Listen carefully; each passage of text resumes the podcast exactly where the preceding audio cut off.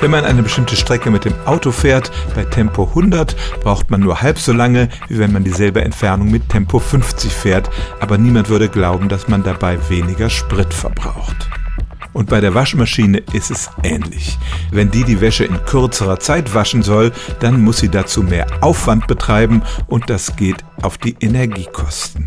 Der Stromverbrauch beim Waschen, insbesondere bei höheren Temperaturen, fällt gar nicht so sehr beim Bewegen der Trommel an, sondern vor allem beim Heizen des Wassers. Bei diesen Kurzprogrammen muss das Wasser schneller auf Waschtemperatur kommen und dazu wird mehr Energie eingesetzt als bei einem Ökoprogramm, was vielleicht zwei Stunden dauert. Die Waschresultate sind trotzdem nicht so berauschend. Tests ergeben immer wieder, dass die Wäsche bei diesen Kurzprogrammen nicht wirklich sauber wird. Das liegt einfach daran, dass das Waschmittel nicht genug Zeit hat, die Flecken rauszulösen. Das gleiche gilt übrigens für die Spülmaschine. Auch die braucht beim Kurzprogramm mehr Energie, weil sie mit heißerem Wasser wäscht und nachher noch extra Wärme erzeugt, um das Geschirr schnell zu trocknen.